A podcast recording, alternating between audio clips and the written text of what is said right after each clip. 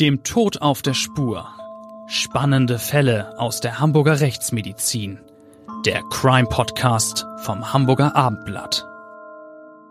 Dieser Podcast wird Ihnen vom GBI Großhamburger Bestattungsinstitut präsentiert, dem Hamburger Original für den konkreten Trauerfall und für die Bestattungsvorsorge. Wenn die Welt auf einmal stillsteht, helfen wir vom GBI Ihnen individuell und zuverlässig. Mit der einzigartigen GBI-Bestattungsvorsorge regeln Sie zudem rechtzeitig alles für ein gutes Ende und erhalten von uns eine zeitlich unbegrenzte Preisgarantie. GBI 15 Mal in und um Hamburg und jederzeit unter gbi-hamburg.de. Hallo und herzlich willkommen, liebe Zuhörer. Schön, dass Sie wieder eingeschaltet haben zu unserem Abendblatt Crime Podcast, dem Tod auf der Spur. Ich bin Bettina Mittelacher, Gerichtsreporterin beim Hamburger Abendblatt und Klaus Püschel sitzt mir gegenüber, Rechtsmediziner von internationalem Rang. Schön, dass du wieder da bist. Ja, heute in der besonderen Rolle auch eines anthropologisch speziell interessierten Rechtsmediziners. Ja, ich nehme auch an, heute bist du ganz besonders gern hergekommen, denn heute wollen wir über einen Fall sprechen, der, der dir von allen spektakulären Geschichten, die du in deinem spannenden Berufsleben erlebt hast, einer der liebsten ist, wie ich weiß, vielleicht sogar der Lieblingsfall. Man kann nicht gerade behaupten, dass er aktuell ist. Im Gegenteil, er führt uns mehr als 600 Jahre in die Geschichte unserer Stadt zurück Unsere Zuhörer haben es vermutlich schon erraten. Es ist der Fall Störtebecker. Ja, aber Störtebecker äh, hat natürlich auch viel zu tun mit äh, Verbrechen, Tod, Hinrichtung, Kopf ab. Also äh, ein äh, sehr dramatischer Hintergrund. Äh, ich, ich muss das heute mal ausdrücklich äh, sagen, dass ich mich schon immer sehr für alte Knochen interessiert habe. Also das ist ein Schwerpunkt in unserem Institut für Rechtsmedizin. Und äh, darüber hinaus das Leben des Klaus Störtebecker, sozusagen auch Namensvetter von mir, Klaus, so heiße ich ja selbst, äh, das fasziniert mich bereits seit meiner äh, Jugend. Die äh, Bücher über äh, Störtebecker und die Piraten in der Ostsee und in der Nordsee habe ich geradezu verschlungen. Und ich war dann umso mehr elektrisiert, als ich äh, ja mit Klaus Störtebecker im Jahr 2000 dann auch beruflich zu tun bekam. Ich äh, hatte dann nämlich die einzigartige Gelegenheit, einem Schädel aus dem Museum für Hamburgische Geschichte, ja, einem ungewöhnlichen Schädel seine Geheimnisse zu entlocken. Und äh, es hieß, dass dieser Schädel der Kopf des berühmten Freibeuters ist, der von Klaus Störtebecker. Dann versetzen wir uns doch mal zum Beginn des 15. Jahrhunderts zurück, und zwar auf den Hamburger Grasbrook, wo es zu dieser Zeit ja Hinrichtungen gibt. Ähm, mit Wucht schlägt an einem Tag im Oktober der Henker zu und äh, ein Kopf fällt in den Sand des Hamburger Grasbroks. Der Scharfrichter heißt Rosenfeld und ähm, er hat sein grausiges Handwerk an einem Freibeuter vollstreckt. Wenn man sich, wir uns die Szene weiter vorstellen, äh, tritt nun ein Schritt beiseite und seine Schergen schleppen den nächsten totgeweihten Delinquenten heran. Wieder holt der Henker mit seinem Schwert aus. Erneut setzt er einen kräftigen Schlag und noch einmal rollt ein Kopf in den Sand. Ja, diese äh, Hinrichtungsszene wiederholt sich wieder und wieder bis äh, alle Freibeuter, also diese Piraten, die ja als Verbrecher gelten, hingerichtet sind. Doch äh, ihre Seelen sollen nicht ruhen. Und äh, Hamburg will vor allen Dingen auch klar machen, dass in dieser Stadt Ordnung herrscht, Verbrechen gesühnt werden. Deswegen werden die Schädel der hingerichteten Piraten zur Abschreckung auf äh, Holzpfähle aufgenagelt. Und äh, aus hohlen Augen blicken die verwesenen Köpfe nun gen Elbe und übrigens auch Alster. Und äh, es ist ein Anblick, der damals jeden schauern lässt. Äh, insbesondere natürlich auch die Schiffe, die in den Hamburger Hafen einfahren, auf denen man dann auch gleich weiß, wie man mit Piraten in Hamburg umgeht. Ja, dass bei so einem Anblick von den Köpfen, die, wie du es gerade geschildert hast, die Leute schaudern lässt, das kann ich mir sehr gut vorstellen. Das muss ja auch wirklich grausig ausgesehen haben. Aber ähm, irgendwann haben dann solche Monumente des Schreckens doch ihre Wirkung verloren, denn die hölzernen Pfähle zerfallen und die knöchernen Überreste der Schädel versinken im Sand. Ja, man kann äh, sagen, es ist Gras über dieses düstere und gruselige Hamburger Kapitel aus dem späten Mittelalter gewachsen, Gras drüber gewachsen im, im wahrsten Sinne des Wortes. Naja, und äh, der der Elbschlamm äh, hat sich darüber ausgebreitet. Äh, wir befinden uns ja äh, mit dem Grasbrook tatsächlich äh, am Ufer des Flusses, der immer wieder übers Ufer tritt. Und äh, dann natürlich auch äh, die, die Galgen und die aufgenagelten Köpfe, die hier zur Schau gestellt sind, ja wegspült. Äh, aber einer Sache musst du bedenken, Bettina. Äh, Was? Äh, gerade auch Knochen betreffend, äh, kaum etwas verschwindet sicher für alle Zeiten. Manches wird ja auch gezielt gesucht. Anderes kommt durch Zufall eines Tages wieder zum Vorschein. Und äh, so gibt es auch fast ein halbes Jahrtausend äh, nach den Enthauptungen der Freibeuter aus dem Oktober 1401 eine sensationelle Entdeckung. Im Jahre 1878 werden nämlich bei Erdarbeiten auf dem Grasbrook, diesem ehemaligen mittelalterlichen Hinrichtungsplatz, äh, zwei historische Schädel entdeckt. Damals will man äh, da tatsächlich Lagerhallen bauen.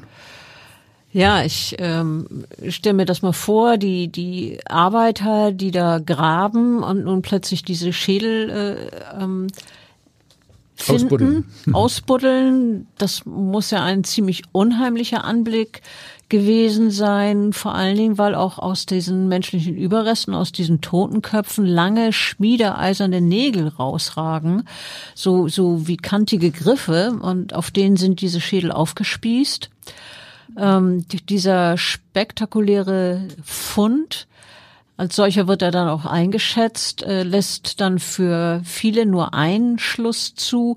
Bei den Überresten müsse es sich nämlich um Piraten handeln. Und ja, bei Piraten denkt man in Hamburg natürlich sofort an Klaus Störtebecker.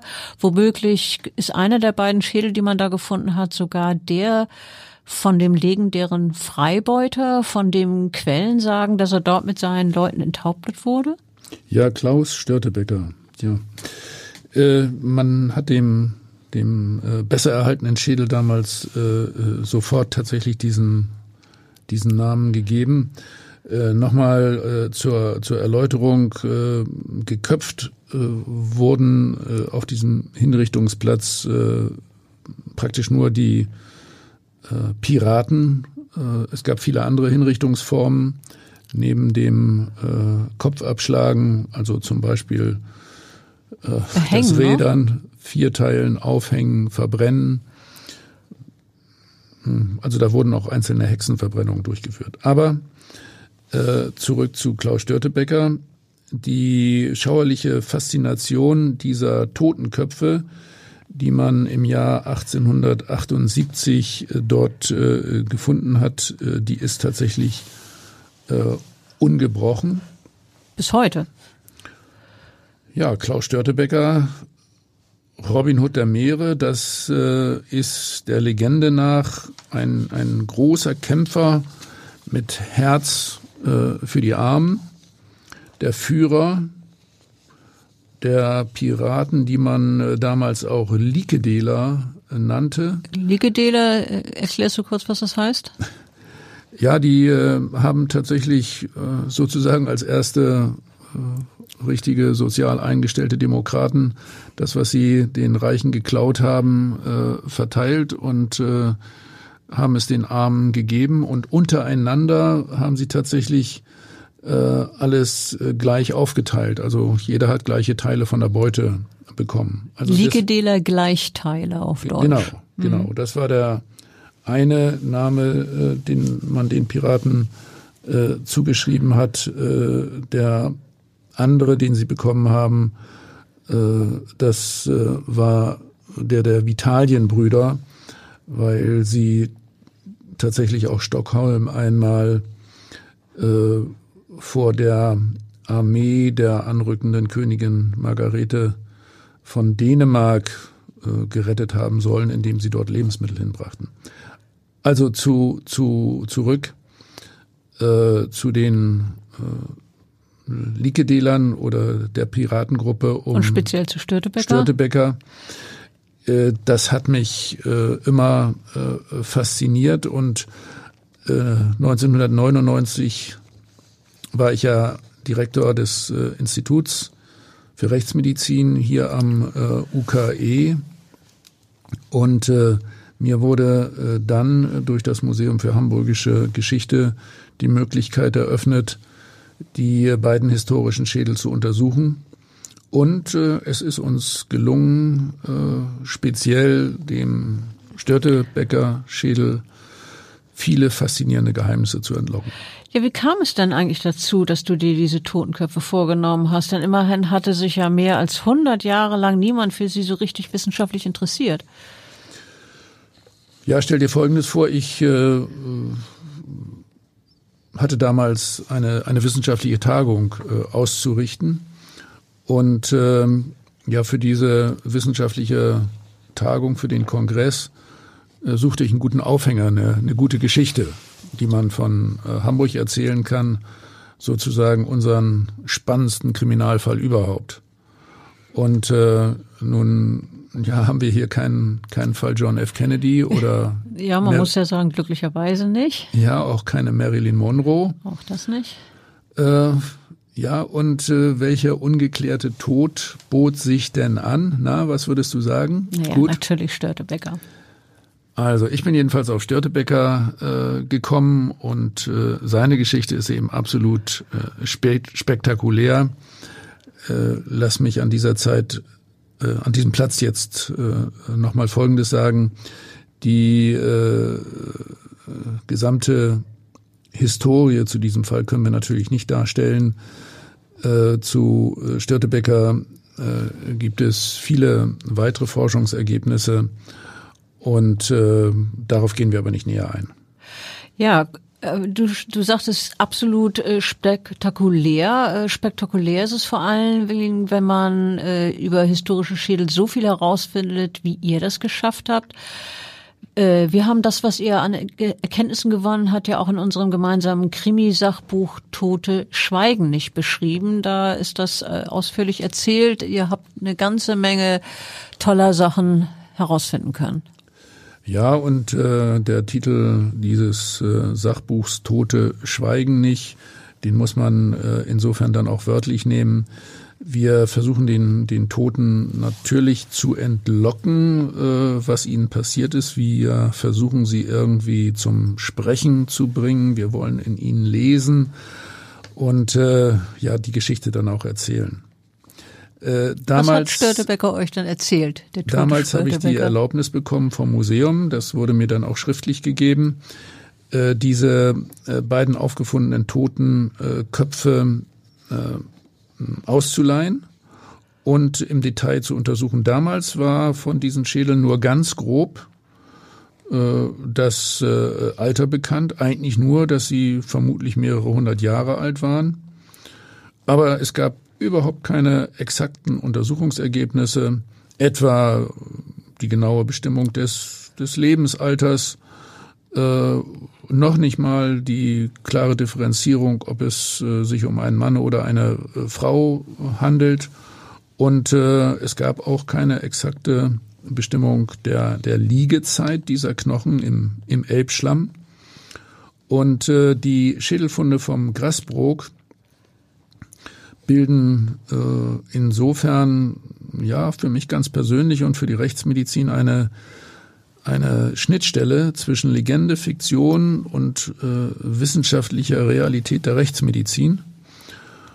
Die Köpfe haben mich damals äh, ja irgendwie angeguckt, aus ihren dunklen Augenhöhlen, geheimnisumwittert und haben mich herausgefordert, das muss ich ganz klar sagen. Und äh, das Team der Rechtsmedizin hat äh, darauf regelrecht gebrannt, diesen, diesen Schädeln, diesen Köpfen äh, ihre Geheimnisse zu entlocken, ihrer Geschichte auf den Grund zu gehen. Und äh, um das klar zu sagen, wir sind mit diesem, wie ich finde, sensationellen Fund äh, überaus äh, umsichtig, vorsichtig äh, und in gewisser Weise auch mit besonderer Ehrfurcht umgegangen. Ich habe die tatsächlich diese Schädel immer transportiert sozusagen. Wie ein rohes Ei? Genau, allerbestens verpackt und habe sie auch immer sehr vorsichtig mit Handschuhen angefasst. Ähm, also äh, letztlich äh, sind sie dann auch ja unversehrt zurückgekommen ins Museum. Ja, dass, dass da Ehrfurcht äh, mit im Spiel war bei, bei euch, das kann ich sehr gut nachvollziehen, denn schließlich war ja der etwa 1360 geborene Störtebecker, der sehr wahrscheinlich aus Wismar stammt, zu ganz besonderem Ruhm gelangt und äh, das weniger wegen seiner sagenhaften Trinkfestigkeit, die ihm seinen Spitznamen aus Stürz den Becher Störtebecker eingebracht haben soll, sondern vor allen Dingen aber war der berühmte äh, war ja ein berühmter Pirat und einer von mehreren Hauptmännern der Vitalienbrüder. Und äh, ja, was es mit diesen Vitalienbrüdern auf sich hat, erklärst du am besten selbst. Habe ich vorhin schon teilweise getan. Also Likedeler und Vitalienbrüder. Äh, so nannte sich äh, eine Gruppe von Seefahrern, die im 14. Jahrhundert den Handelsverkehr in der Nord- und Ostsee beeinflusste. Das ist also alles sehr exakt auch historisch belegt. Äh, sie waren äh, unter anderem als Kaperfahrer im Auftrag von äh, Königreichen und Hansestädten äh, unterwegs. Damit äh, waren sie in gewisser Weise militärische Einheiten und nicht völlig illegal, weil sie eben diese Kaperbriefe auch von den Regierungen der Anrainerstaaten und der, der Osterden Später ließen sie sich dann auf der schwedischen Insel Gotland nieder und ähm, überfielen dann mehr aus eigenem Profit, nicht mehr als paramilitärische Einheiten, andere Schiffe. Damit machten sie sich dann äh, viele Feinde, weitere Feinde. Hm. Und weil die Kaperfahrer äh, es dann auch äh, wirklich zu bunt trieben, Zunächst hatten sie sich ja in erster Linie gegen Dänemark gewendet, ähm, aber sie haben dann auch viele andere Schiffe aufgebracht und äh, damit äh, auch die Leute verärgert, die sie zunächst einmal unterstützt hatten, also vor allen Dingen Mecklenburg und die Hansestädte. Äh, ja, deswegen hat man überlegt, wie man ihnen das Handwerk legen kann. Und sie haben dann auch den deutschen Ritterorden gegen sich aufgebracht. Und ähm, ja, alle zusammen verfolgten die Freibeuter zunehmend. Und äh, Störtebecker musste mit seinen Leuten dann wirklich aus der Ostsee äh, fliehen und äh, ist dann äh, bei den Friesen untergekommen und hatte später auch noch einen Stützpunkt auf der Insel Helgoland.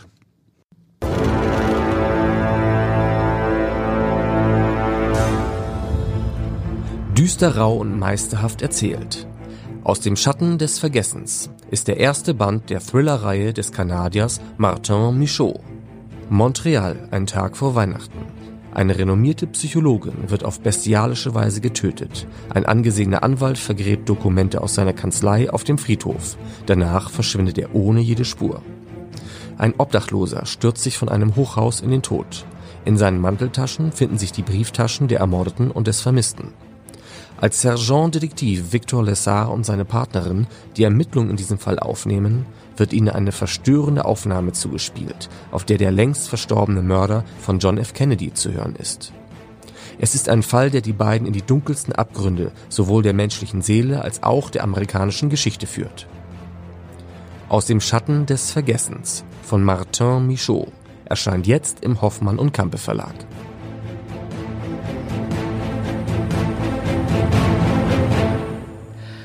Ja, und dort wurde er schließlich auf seinem Schiff namens Roter Teufel im April 1401 nach erbittertem Kampf von einem Verband hamburgischer Friedeschiffe gestellt. Und zwar angeblich, nachdem ein Verräter flüssiges Blei in das Ruder gegossen hat und ja, der Rote Teufel, also sein Schiff dadurch manövrierunfähig geworden ist. Eine andere Sage erzählt, dass der Hauptmast der äh, des Roten Teufel durch Geschosse vom gegnerischen Schiff der bunten Kuh zerstört wurde. Ja, welche dieser Legenden nun war, es äh, sei dahingestellt. Jedenfalls kam der Piratenchef und seine Truppe als Gefangene nach Hamburg, wo sie schließlich rund ein halbes Jahr später durch das Schwert eines Henkers starben. Um, um Störtebeckers Leben rankten sich aber auch noch eine Menge Legenden. Du hast es vorhin schon teilweise erzählt. Ja, äh, also darüber gibt's ja auch äh, viele, viele Bücher und äh, äh Geschichten. Ähm, beinahe jedes Kind äh, hat äh, die Geschichten von diesen berühmt-berüchtigten Piraten gehört und gelesen. Der Störtebecker war bei den Kämpfen ganz besonders mutig und ja, er soll dann äh, darüber hinaus auch edelmütig äh, gewesen sein. Also äh, er wird insofern dann auch als guter dargestellt. Wir müssen ehrlich sagen, äh, als Pirat hat er geklaut und auch getötet. Ähm, also ein bisschen sehr doll glorifiziert. Ja, er galt dann als Robin Hood der Meere. Äh, es wird dann glorifizierend dargestellt, er habe überwiegend die, die Reichen äh, ausgeraubt und von der Beute dann auch den Armen gegeben, daher eben dann Ausdruck Likedela, weil er es auch mit seinen Leuten selber dann noch gut geteilt hatte. Zumindest äh, wird äh, nach seinem Tod immer weiter äh, Spannendes äh, äh überliefert und äh, es gibt äh, viele äh, Plätze, die sozusagen von seinen Heldentaten zeugen und äh, die äh, auch tatsächlich äh, Störtebecker äh, immer noch in einer besonderen Art und Weise äh, ehren. Diese Legenden äh, ja, haben dann ein sehr variantenreiches Eigenleben äh, angenommen. Die Heldentaten sind immer weiter ausgeschmückt worden. Beispielsweise hat man dann auch erzählt, dass äh, der Freibeuter so stark gewesen sei, dass er Ketten zerreißen konnte und äh, er habe zahllose Schätze erobert und äh, darunter sei eine goldene Kette gewesen, so lang, dass sie einmal um eine ganze Stadt reichen sollte. Also man sieht schon, die Geschichten und die Legenden werden immer länger. Ja, ja, und schließlich ist ja natürlich die berühmteste Sage, nach der Störtebecker nach seiner Hinrichtung ohne Kopf an mehreren Kameraden vorbeilief und äh, zwar deshalb, um deren Leben zu retten. Der Bürgermeister von Hamburg soll ihm versprochen haben, dass alle Männer, die ihr nach seiner Enthauptung passiert, verschont werden sollen und äh, leben dürfen. Angeblich schaffte Störtebecker zwölf Meter, bis ihn der Scharfrichter zu Fall brachte. und äh, der Bürgermeister also auch sein Versprechen brach und trotzdem die anderen Piraten äh, enthaupten ließ. Ob an dieser Legende etwas dran ist, werden wir später noch erörtern. Äh, erzähl doch bitte erstmal von den äh, wissenschaftlichen Untersuchungen an dem Schädel. Du hattest ja ein paar Kollegen im Team, oder? Vor allem auch Anthropologen? Äh, ja, wir haben hier am Hamburger Institut äh, zwei äh, Anthropologen. Ich habe dann aber auch ähm, viele äh, Kollegen in, in anderen Städten gefragt. Ich habe äh, tatsächlich auch mit Archäologen diskutiert, mit Historikern und ähm, ja, mit äh, Kriminalisten, vor allen Dingen solchen auch, äh, die alte Knochen untersuchen im Zusammenhang mit Kriminalfällen und dann rekonstruktive Untersuchungen machen. Mir war insgesamt äh, regelrecht feierlich zumute, als äh, wir damit beginnen konnten, uns dieser sagenhaften Gestalt durch, durch Forschung zu nähern. Der eine äh, skelettierte Kopf, der besser erhaltene, an dem also noch mehr Knochenteile dran waren, äh, wurde von äh, den Experten dann als Grasbrook 1 weitergeführt. Also nach dem Fundort auf dem Grasbrook. Ja, und der erste von den beiden Schädeln, die man da gefunden hat, äh, der war bis auf den Unterkiefer fast vollständig erhalten.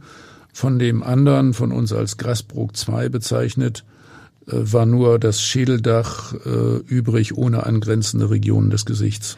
Ihr habt euch dann ja vor allem dem besser erhaltenen Schädel zugewandt, also Grasbrook 1. Ähm Zunächst mal mussten ja bei den beiden toten Köpfen grundlegende Fragen beantwortet werden, nämlich äh, stammen die beiden Köpfe, die von einem Henker mit dem Richtschwert abgeschlagen wurden, wirklich aus der Zeit Störtebeckers? Wie alt waren die beiden Individuen, als der Scharfrichter sein grausiges Geschäft vollstreckte? Dann natürlich auch die Frage, hatten sie besondere Kennzeichen? Konnte man etwas über ihre Lebensumstände sagen? Ja, und dann eigentlich erstmal die erste Frage, die man vielleicht beantworten sollte, waren es überhaupt Männer? Ja, langsam, langsam, eins nach dem anderen. Bitte. Äh, zunächst einmal ging es um die Bestimmung der Zeit, aus der die Schädel stammten. Und äh, für eine genaue Datierung der Schädel vom Grasbrook ähm, haben wir die äh, sogenannte Radiokarbon-Methode angewandt. Das ist äh, da das Not plus, plus Ultra, äh, also die, die Methode, die man einsetzt für, für biologisches Material, speziell auch Knochen. Das ist auch bekannt als C14-Methode. Ja, mir ist noch vage aus dem Chemieunterricht in Erinnerung, wie diese Radiokarbonmethode äh, funktioniert. Die basiert doch darauf, dass das Isotop Kohlenstoff 14 nach dem Tode eines Wesens fortlaufend ja, zerfällt und zwar mit einer konstanten Geschwindigkeit. Ja, da hast du gut aufgepasst. Und äh, mich gut erinnert. ja, Kohlenstoff 14 äh, zerfällt nach Kohlenstoff 12. Die Halbwertszeit beträgt dabei etwa 5730 Jahre. Gut, das hätte ich jetzt heute nicht mehr gewusst. Von den beiden Schädeln äh, haben wir kleine Knochenproben entnommen. Und äh, bei beiden ergab die Datierung, dass sie mit äh, größter Wahrscheinlichkeit ja, 600 Jahre alt waren. Äh, Jetzt musst du mal rechnen, bei den Untersuchungen befinden wir uns im Jahr 2000. Ja, 600 Jahre zurück. zurück. Oh, wo dann sind wir kommen wir im Jahr 1400. Und was hast du dann gesagt? Ja, äh, Bingo habe ich gesagt. äh, das passt ja genau.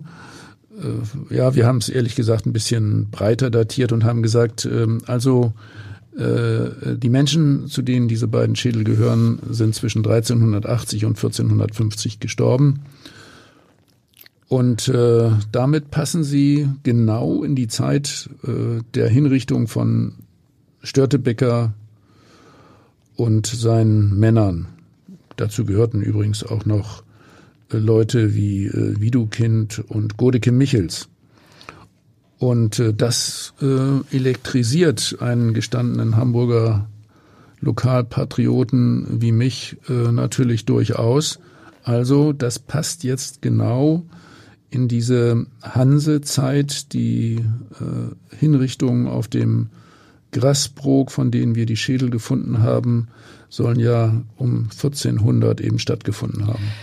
Okay, jetzt haben wir also das Datum, wann äh, etwa die Enthauptung stattgefunden hat. Und als nächstes war die Bestimmung des Geschlechtes von Grasbrook 1 und Grasbrook 2 dran. Ja, äh, das hatte ich natürlich auch orientierend für mich schon ganz am Anfang gemacht, aber wir haben das dann auch mit Hilfe äh, von äh, diesbezüglich äh, sehr sorgfältig ausgebildeten Anthropologen vertieft und ähm, eigentlich äh, ist die Methode relativ einfach. Der männliche Schädel ist im Allgemeinen etwas größer als der weibliche. Äh, er besitzt zudem, zudem kräftigere äh, Ansatzstellen für, für die Muskeln, besonders für die Kau- und Nackenmuskeln. Und ähm, bei dem besser erhaltenen Fund, also Grasbrook 1, ähm, hat sich beispielsweise ergeben, äh, dass das sehr stark reliefierte Nackenmuskelfeld und das markante Relief der Schläfenmuskelansatzstellen genug Anhaltspunkte bot, um damit sicher festzustellen, dass es sich um einen Mann handelt.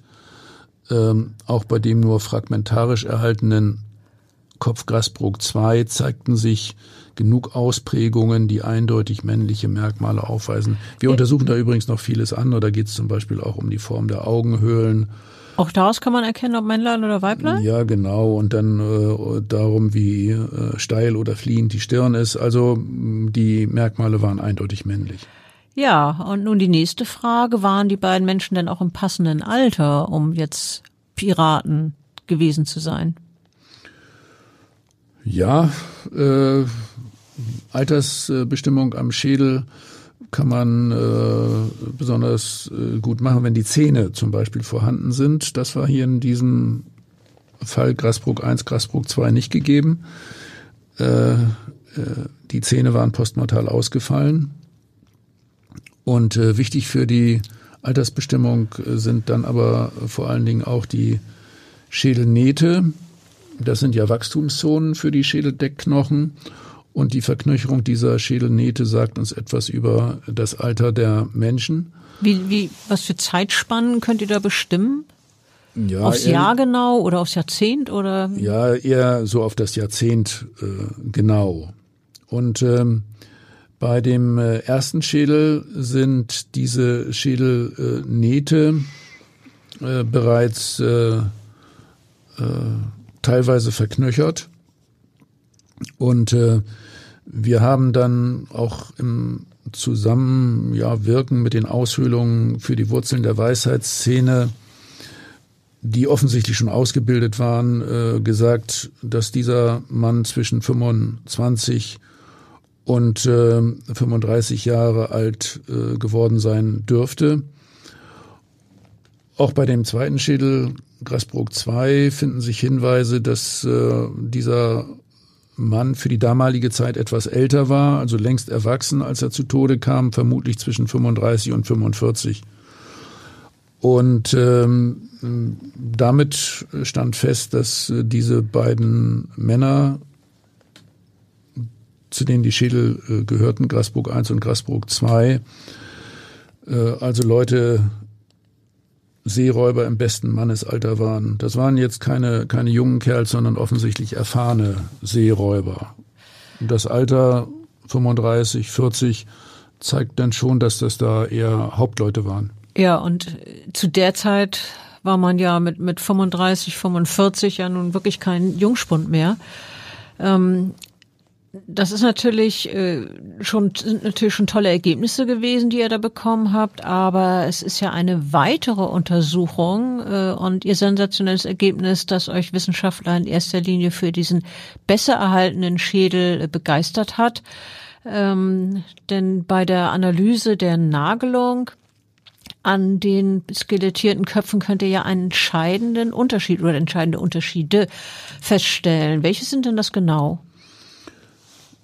Naja, äh, einmal muss man sagen, der eine Schädel ist offensichtlich weiter auseinandergeplatzt und äh, der andere Schädel war besser erhalten, also Grasbrook äh, 1. Und äh, der äh, schlechter erhaltene Schädel Grasbrook 2 hatte oben äh, am, am Scheitel eine nahezu quadratische äh, Perforation des Schädelknochens, äh, durchaus passend zu der kantigen Form eines Nagels. Und äh, Grasbrook 1, also dieser besser, besser erhaltene Schädel, der äh, wies äh, dann folgende Besonderheit auf, der ist äh, ganz offensichtlich bewusst regelrecht präpariert worden. Äh, wir gehen zum Beispiel auch davon aus, äh, dass da das äh, Fleisch, also Haut und Unterhaut vom Knochen abgezogen wurden. Und dieser Schädel wurde dann bewusst und in ungewöhnlicher Weise für die Nagelung vorbereitet. Man wollte diesen Schädel besser erhalten. Und wir haben dann unter anderem vier parallel verlaufende Knochenscharten direkt vor der Perforation, also vor dieser großen Perforation oben am Schädel festgestellt. Ja. Äh, das sind äh, eindeutig Spuren einer Klinge. Wir haben das auch im Mikroskop untersucht. Das kann man gut nachvollziehen. Und äh, diese vier parallelen äh, schrägen Scharten im Knochen, die sind eindeutig sozusagen im, im Sinne von Probierhieben in den Schädel äh, hineingetrieben worden. Wahrscheinlich handelte es sich äh, da um eine einschneidige äh, Messerklinge und vermutlich wurde auf den Rücken dieser Klinge äh, äh gehämmert. Um diese, und, um diese Probierhebe ja, setzen zu können. Äh, bevor man äh, dann einen entscheidenden Einschlag getätigt hat und äh, mit dem Messer, ja, vielleicht auch so ein, ein, ein größeres Messer, so eine Art Entermesser, äh, so äh, ja, zugeschlagen hat oder dieses Messer so in den Schädel hineingetrieben hat, äh, dass das Schädeldach äh, perforiert wurde. Und äh, dann hat man den, den Knochen weggeklappt sozusagen. Man hat also ja äh, so ein bisschen wie beim geköpften Ei. So Oder? ähnlich. Ja. Ähm, so hat man also ein, ein Loch in den äh, Schädel hineingeschlagen, in das Schädeldach, durch das dann der eigentliche Nagel gar nicht mehr eingeschlagen wurde, sondern dieser eigentliche Nagel wurde dann in den Schädel hineingeschoben, durch das Gehirn durch, am großen Hinterhauptsloch wieder rausgeschoben und äh, dann im Holzbalken äh, festgenagelt. Ja, äh, mit dieser Hilfe, mit Hilfe dieser Behandlung konnte der Nagel dann in den Schädel geschlagen werden, ohne den weiter zu zerstören, so wie ich das verstanden habe, weil es ja das Loch schon gab. Ähm, und äh, diese Sorgfalt ist bei vergleichbaren Schädeln nicht vorgenommen. Ist sie wirklich so einzigartig? Äh, ja, ich habe äh, inzwischen eine Reihe von abgeschlagenen Schädeln oder Leichenschädeln ganz allgemein aus der damaligen Zeit untersucht speziell aber auch von, von, von Hinrichtungen. Äh, da gibt's äh, eine, eine Reihe weiterer gut belegter Funde und äh, diese Probierhiebe, die wir da festgestellt haben, die sind wirklich einzigartig. Es gibt keinen weiteren Schädel auf der ganzen Welt, also dieser Störtebecker Schädel ist einmalig.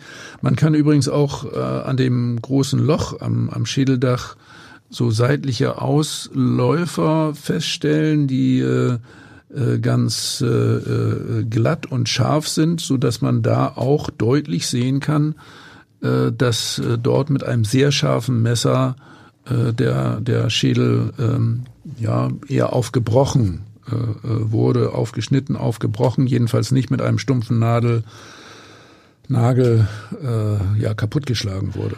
Ja, und was ist jetzt eure Theorie gewesen, warum man diese besondere Bearbeitung gewählt hat bei diesem Schädel? Die Interpretation äh, ist, dass es sich um einen sehr ungewöhnlichen, einzigartigen Schädel handelte. Speziell den wollte man erhalten. Der sollte jahrelang da an der Hafeneinfahrt stehen, aufgenagelt, äh, nicht herunterfallen, nicht zerbersten.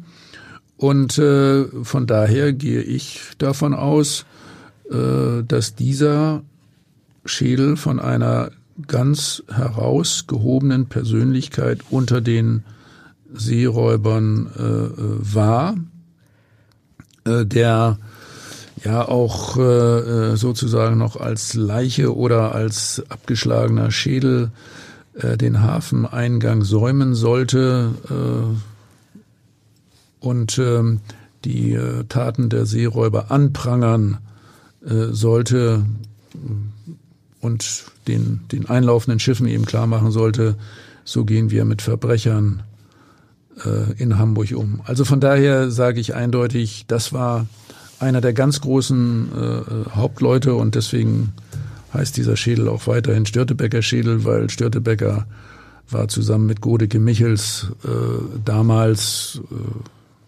ja der größte äh, Seeräuber, Hauptmann in der Ostsee und in der Nordsee.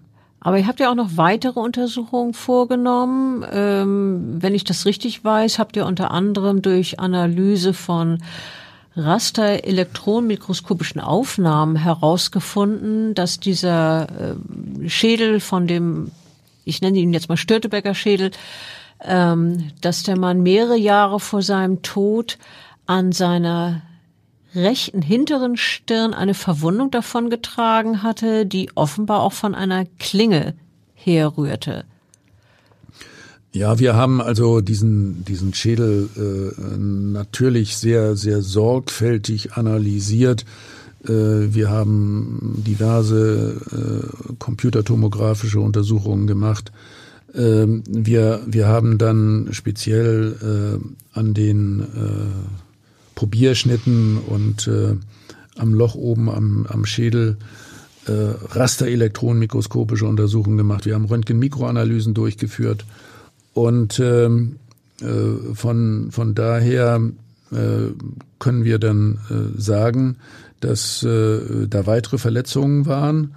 Wir haben dann auch in die Nasennebenhöhlen hineingeschaut mit optischen Systemen, so ähnlich wie bei einer Endoskopie und ähm, haben die ausgeleuchtet und haben dann festgestellt, dass dieser Kerl äh, auch immer wieder an Mittelohrentzündung gelitten hat, Stirnhöhlenentzündung. Und ähm, an den Zähnen konnte man äh, eindeutig nachweisen, dass äh, äh, Grasbrook I schon offensichtlich sehr früh den oberen linken Schneidezahn eingebüßt hat das könnte beispielsweise im Rahmen einer, einer äh, Schlägerei oder eines Kampfes äh, passiert äh, sein. Äh, das war also sehr charakteristisch. Ja, das würde ja so, so ein fehlender Zahn, äh, das würde ja mit der Darstellung korrespondieren, nach der Störtebecker bereits vor Beginn seiner Piratenkarriere in eine heftige Schlägerei in Wismar, in Wismar äh, verwickelt gewesen sein soll. Ja, das wird ja aus seiner äh, Jugendzeit berichtet, äh, dass er da in eine Wirtshausschlägerei verwickelt war, bevor er dann äh, zu diesem berühmten Piraten geworden ist.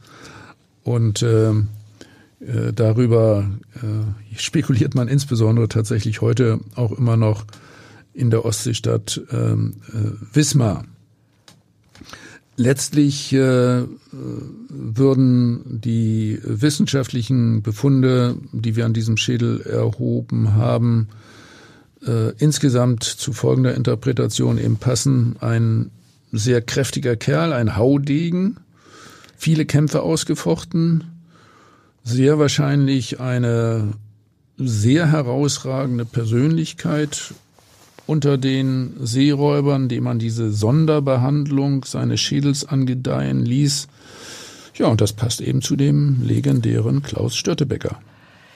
Wie ich weiß, verbinden dich neben den fachlichen Erkenntnissen über den Schädel ja auch viele persönliche Erinnerungen und seit Jahren steht deshalb auch eine Replik äh, dieses Schädels bei dir im Büro an einem Ehrenplatz.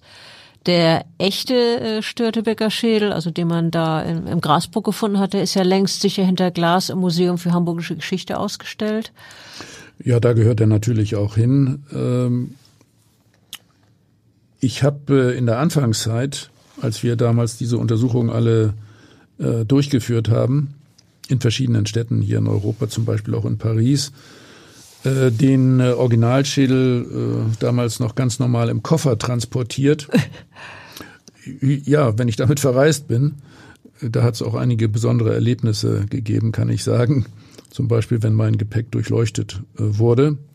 Ja, dann hat man sicherlich gestaunt und erstmal überlegt, ob man es mit einem Mörder zu tun hat.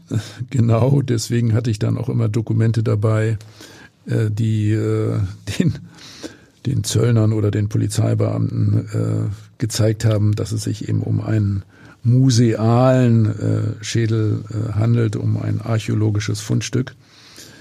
Übrigens mit jeder Expertise, die wir über diesen Schädel angefertigt haben, ist äh, der immer wertvoller geworden. Ja, das kann ich mir denken. Kleiner Nebeneffekt. Äh, ursprünglich äh, war der von mir ausgeliehene Schädel äh, vom Museum damals mit 10.000 D-Mark, war auch noch D-Mark-Zeiten versichert. Und ähm, der Wert ist seitdem stark angestiegen. Äh, versicherungsmäßig äh, wird das äh, heutzutage mit mindestens einer Million angesetzt. Also ganz gute Wertsteigerung in dieser Zeit. Äh, ja, mir ist dann auch der konventionelle Transport im, im Gepäck ehrlich gesagt zu heiß geworden. Ja, glaube ich gern. Zuletzt wurde ja auch noch der Versuch unternommen, äh, aus den historischen Knochen DNA zu isolieren. Äh, dafür wurde der Schädel sogar zu einem Speziallabor nach Kanada gebracht. Aber ähm, das hat dann doch nicht geklappt, ne? dass man DNA extrahieren konnte. Ähm, nicht. Hm? Nee, nee äh, also äh, das ist sozusagen äh, durch die Zeit, insbesondere durch äh, die, die Lagerung im äh, Elbwasser sozusagen ausgespült worden. Die DNA ist zerfallen, es gibt auch keine Bruchstücke und von daher gibt es keine Möglichkeit äh, mehr, das äh, mit äh, der DNA zum Beispiel von Personen zu vergleichen, die heute noch leben und Störtebecker heißen. Das wäre natürlich spannend, wenn, wenn jemand dann sagen könnte, das ist mein Ur, Ur, Ur, Ur, ich weiß nicht, wie viel Uhr man daran hängen müsste, Großvater gewesen. Ja, darum ging es tatsächlich auch ein bisschen. Also ich bin inzwischen von einigen gefragt worden, äh, die diesen Namen tragen, äh, ob sich da äh, tatsächlich genetisch eine Verbindung herstellen lässt. Geht aber nicht.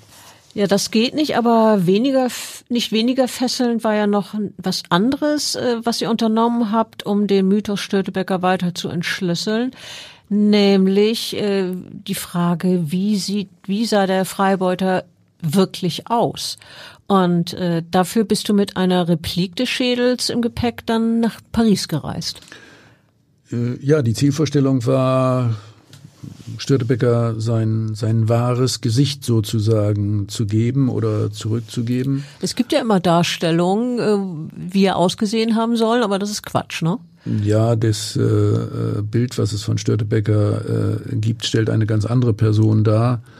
Äh, das gehört eigentlich zu einem ja, sogenannten Hofnarren am, am Hofe Kaiser Maximilians damals äh, das Bild stammt aus Wien, also hat mit Störtebecker nichts zu tun. Aber der sah so kernig aus und da hat man gedacht, das könnte Störtebecker sein. Ja, und sah auch ein bisschen äh, wirr und, und verrückt und, und kantig aus. Ja, was, was habt ihr denn, was hast du denn in Paris erreichen können? Ja, in äh, Paris äh, gab es zwei Kooperationspartner.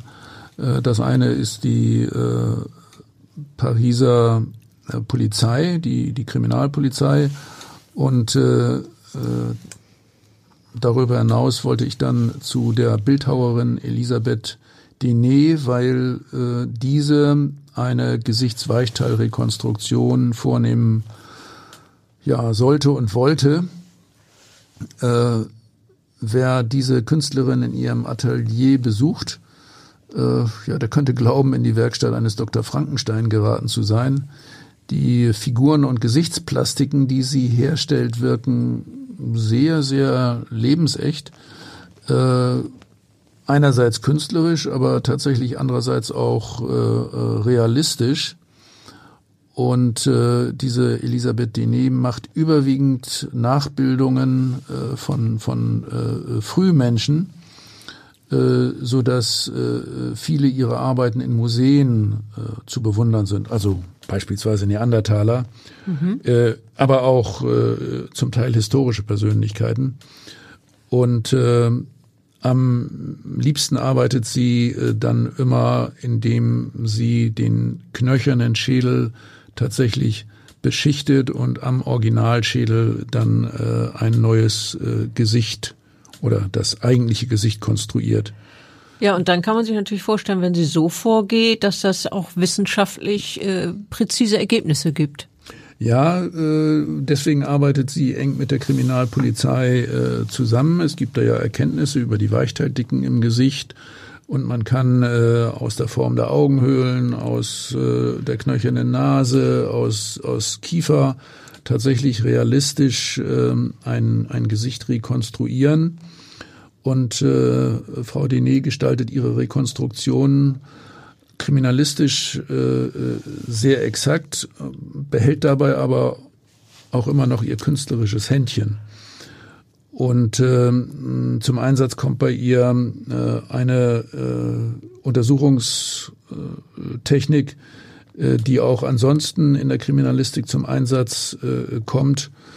Wir nennen das dann Weichteilrekonstruktion. Andere technische Methoden für derartige Arbeiten äh, sind heutzutage auch die, die Video-Superprojektion, dann äh, äh, tatsächlich äh, eine, eine Video-Bildbearbeitung, äh, das Ganze entweder zweidimensional oder auch dreidimensional und äh, zum Beispiel auch über eine computertomografische Bildgebung. Naja, bei äh, Elisabeth Denet war es dann diese plastische Weichteilrekonstruktion äh, auf dem Schädel. Dafür haben wir äh, von unserem Störtebecker Schädel ein Duplikat hergestellt, indem wir zunächst eine Computertomographie angefertigt haben und daraus einen 3D-Druck äh, hergestellt haben äh, aus einem speziellen Kunststoff. Und daran hat dann die Frau Denet gearbeitet. Ja, und äh, so hat dann Störtebecker sein wahres Gesicht bekommen. Ja, das, das muss doch so gewissermaßen noch das i-Tüpfelchen aller Forschung gewesen sein, die ihr an den Piraten vorgenommen habt, oder? Ja, ich finde schon. Äh, deswegen sage ich ja immer, äh, ich habe Störtebecker sein wahres äh, äh, Gesicht äh, gegeben oder, oder wiedergegeben. Und äh, das Ganze äh, basiert jetzt nicht auf äh, Glauben, Meinen, Hoffen oder Fälschen, sondern das ist tatsächlich mit kriminalistischer Methodik äh, erarbeitet. Und deswegen kann man sagen, dass wir hier im äh, Museum für Hamburgische Geschichte jetzt äh, tatsächlich eine äh, realistische Darstellung äh, des Piratenkopfes haben, so wie er näherungsweise, näherungsweise ausgesehen hat. Ja, also da kann man ja von einer archäologischen Einzigartigkeit sprechen. Ich glaube, das ist nicht unter, übertrieben. Äh, die Frage ist natürlich, ob die drei Männer, die dann im Jahr 2010 diesen berühmten Totenkopf aus dem Museum für Hamburgische Geschichte gestohlen haben, um dessen Außergewöhnlichkeit wussten. Jedenfalls war der Schädel plötzlich weg. Angeblich wurde er sogar während der Öffnungszeiten geklaut. Äh, er war ziemlich hoch versichert, aber die Vitrine, in der er stand, war kaum gesichert. Ja, ehrlich gesagt hat mich damals so fast der Schlag getroffen, äh, als ich diese, diese Nachricht dann äh, im Hamburger Abendblatt gelesen habe. Äh, tatsächlich, das hatten die mir nicht direkt berichtet, ich habe es in der Zeitung gelesen, äh, dass äh, äh, tatsächlich dieser äh, Grasbrook 1 Schädel plötzlich verschwunden war aus der offensichtlich nicht besonders gut gesicherten Vitrine im Museum geklaut. Also äh, ich war regelrecht fertig äh, damals und äh, habe mir wirklich viele Gedanken gemacht, ob ich irgendwie dazu beitragen kann, den Schädel äh, wieder zu beschaffen. Und? Ich habe dann tatsächlich eine relativ hohe Belohnung äh, ausgesetzt. Äh, 5000 immerhin. Ja, immerhin. Äh, aber und? zum Glück musste ich das Geld dann äh, später nicht auszahlen einer der Verdächtigen äh, hat äh, ja durch eine Art Geständnis, durch eine Offenbarung dafür gesorgt, dass die dieser Schädel dann doch zur Polizei zurückkam. Ja, es kam dann auch zum Prozess, äh, in dem drei Männer wegen Diebstahls angeklagt waren. Eine der drei Angeklagten betonte aber, er habe den Schädel gar nicht geklaut, sondern der Totenkopf sei ihm zur Verwahrung gegeben worden und er habe ihn zu Hause auf einen Schrank gelegt und gehofft, jetzt als Zitat, damit um damit aus meiner depressiven Phase zu kommen. Was der Schädel damit zu tun hat, ist mir nicht ganz äh, schlüssig, aber gut, er hat so gesagt. Was das Motiv für den Diebstahl gewesen ist, wurde nicht wirklich geklärt in diesem Prozess. Aus Blödsinn sei ja ursprünglich mitgenommen worden, hieß es dazu vage am Rande des Prozesses. Und als wäre dieses Detail nicht schon kurios genug, sagte einer der Männer, dass der Totenkopf eines Tages bei einer Grillparty aufgetaucht sei. Sein Pl Freund habe plötzlich, wieder wörtlich, das Ding aus einer Tüte geholt ähm, naja, letztlich äh, sind die Angeklagten mit Bewährungsstrafen beziehungsweise Geldstrafen davon gekommen. Ich glaube, das Wichtigste war natürlich sowieso, dass der Schädel wieder wohlbehalten zurückgekommen ist ins Museum. Äh, ja, da gab es übrigens äh, äh, auch ganz andere Theorien. Also das war ja dann eine, eine, eine merkwürdige äh, Erklärung, äh, dass da äh, im Grunde kleine Gauner fast nebenbei den Schädel mitgenommen haben. Also zu meinen Theorien gehörte am Anfang, dass das ein, ein systematischer Diebstahl war, vielleicht ja, von Angehörigen einer äh, Motorradgang. Ja, wir haben da zum Beispiel auch äh, äh, ja, an Gruppen wie die Hells Angels gedacht. Die haben ja solche Schädel äh, auch äh, ja in ihren in ihren Wahrzeichen sozusagen. Und dann wurde ihnen die Beute zu heiß, oder das? Ja, na wir also wir haben zum Beispiel auch an, muss man sagen, St. Pauli-Fans gedacht. Äh, die die äh, äh, haben ja auch Totenschädel äh, in einer sehr netten Art und Weise als Symbolik. Also da gab es viele Theorien äh, und die Erklärung war zum Schluss eigentlich zu zu einfach, zu simpel. Der Richter sprach in seiner Urteilsbegründung äh, von einem ja juristisch Diebstahl in einem besonders schweren Fall wegen der Bedeutung des Schädels für die Wissenschaft. Das kann ich natürlich nur unterschreiben. Ja, und was sagen nun Fachleute zu der Legende, äh, dass Störtebecker noch nach seiner Enthauptung an elf seiner Kameraden vorbeimarschiert sein soll, um ihnen die Hinrichtung zu ersparen?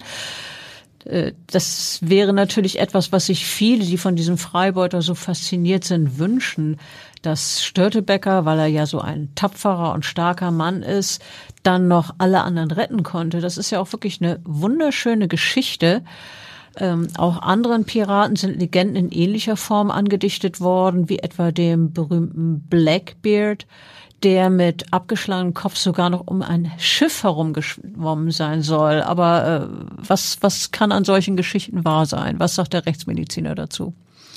Naja, äh, erstmal sage ich, dass äh, bei äh, Störtebecker äh, diese, diese Legende oder die Story äh, vom Vorbeischreiten an seinen Kameraden vergleichsweise ja am, am ausführlichsten äh, überliefert ist. Äh, als Wissenschaftler äh, würde ich das so interpretieren, dass sich hierin der Wunsch äh, zeigt, dass jemand jemand Besonderes, also eine besondere Persönlichkeit, ganz zuletzt auch noch etwas sehr Außergewöhnliches leistet, etwas vollbringt, was unglaublich ist. Aber als Naturwissenschaftler und ja, Rechtsmediziner der sich damit äh, äh, auskennt, muss ich leider sagen, dass das eine erfundene Geschichte ist. Ja, und was macht dich da so sicher? Also das ist demnach medizinisch unmöglich, dieses Vorbeischreiten ohne Kopf. Ja, exakt. Äh, das muss man klar so feststellen.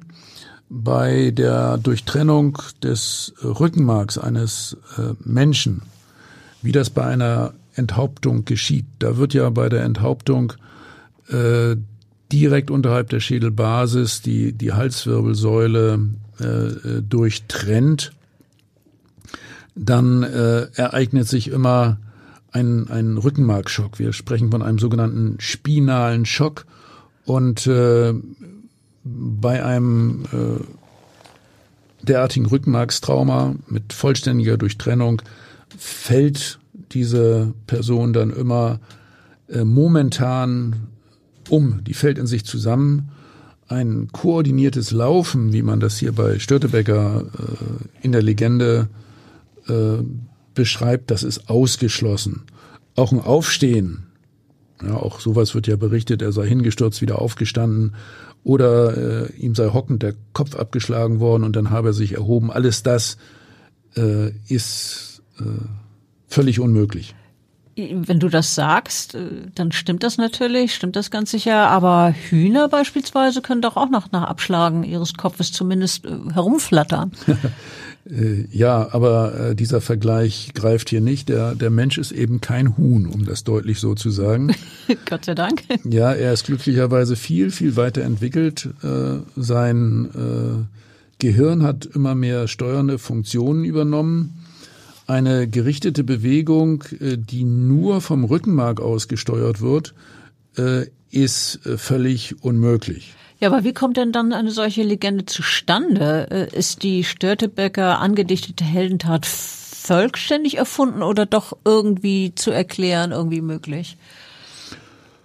Ja, äh, denkbar erscheint mir zum Beispiel, dass äh, der äh, Henker hier nicht so gut gearbeitet hat. Also es könnte sein, dass es bei äh, diesen Piraten zunächst äh, keine vollständige glatte Enthauptung gegeben hat.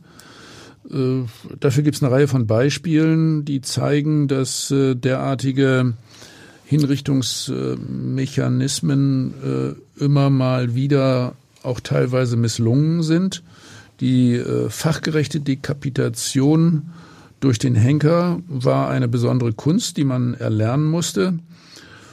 Dabei wurde so in der Regel das Richtschwert mit beiden Händen äh, so geführt, so geschwungen, äh, dass durch den Schlag, der auch erhebliche Körperkraft erfolgte, durch ein genaues Augenmaß und ein, ein spezielles Geschick, äh, dann der Kopf äh, des Delinquenten im Bereich der Halswirbelsäule glatt abgetrennt wurde. Äh, der Hieb erfolgte meistens tatsächlich aus so einer halben Drehung heraus, äh, ja, beinahe wie bei einer Pirouette. Und äh, das erschwert aber das äh, präzise Zielen unter Umständen, so dass es dem einen oder anderen Henker tatsächlich in der Praxis nicht gelungen ist, den Kopf vollständig abzuhauen. Ja, und so könnte sich dann ja wohl auch bei der Hinrichtung des berühmten Freibeutes zugetragen haben, also bei, bei Störtebecker und dann eben zu dieser Legende gekommen sein. Ja, möglicherweise hat der Henker äh, hier lediglich äh, äh, massiv äh, seitlich äh, in den Hals äh, hin, hineingeschlagen äh, und äh, ist äh, bis in die Halswirbelsäule gekommen mit seinem Schwert. Hat vielleicht auch die Knochen noch durchtrennt, aber jedenfalls nicht das Rückenmark vollständig äh, äh, abgetrennt. Wahrscheinlich äh, war dann auch zum Beispiel die Halsschlagader durchtrennt, so, so dass äh, der hinzurichtende sehr, sehr stark geblutet hat. Aus der Halsschlagader schießt es ja geradezu raus. Aber das Rückenmark war eben noch äh, intakt. Also das wissen wir ja alles nicht, aber es wäre theoretisch denkbar und dann hätte der Pirat also doch noch laufen können und zwar bis er verblutet. Genau, also äh, denkbar wären schon dann etwa 10 bis 20 äh, Schritte und äh, ja, man, man, man hatte zu allen Zeiten äh, solche äh, öffentlichen Hinrichtungen. Es gab Zuschauer äh, früher und äh, parallel dazu wurden auch schon einige wissenschaftliche Untersuchungen durchgeführt. Beispielsweise wurden äh, Enthauptungen mit einer Guillotine äh, von Ärzten exakt protokolliert, ausgewertet und äh, äh, dabei äh, ist beschrieben, dass der Körper schon noch mal gezuckt haben soll, aber äh, der Enthauptete ist nie aufgestanden. völlig ausgeschlossen. Vorstellbar äh, sind tatsächlich äh, nur noch äh, äh Zuckungen. Der, der Mensch ist die höchste Entwicklungsstufe der Evolution bis jetzt. Und äh, da gilt ganz eindeutig, äh, auch für Störtebecker, ohne Kopf geht nichts, also kann man nicht mehr gehen. Und äh, wenn so einer gegangen ist, dann war der Kopf noch nicht ganz ab. Ohne Kopf geht nichts. Das ist doch, würde ich mal sagen, ein sehr schönes Schlusswort für unseren heutigen Podcast. Hat wieder sehr viel Spaß gemacht und ähm, vielen Dank. Ich freue mich aufs nächste Mal. Ja, mir schwirrt jetzt etwas der Kopf und ähm, ich hoffe, es hat den Zuhörern etwas äh, äh, Spaß gemacht, einen Kriminalfall der anderen Ort, der anderen Art aus einer ganz anderen Zeit äh, darzustellen. Für mich der ja insoweit berühmteste und äh, interessanteste äh, Fall der sich hier in Hamburg bisher ereignet hat und für, für mich in wissenschaftlicher Hinsicht eine regelrechte Fundgrube, eine Goldgrube, Störtebecker. Diese Geschichte ist super. Vielen Dank und tschüss. Tschüss. Weitere Podcasts vom Hamburger Abendblatt finden Sie auf abendblatt.de slash podcast.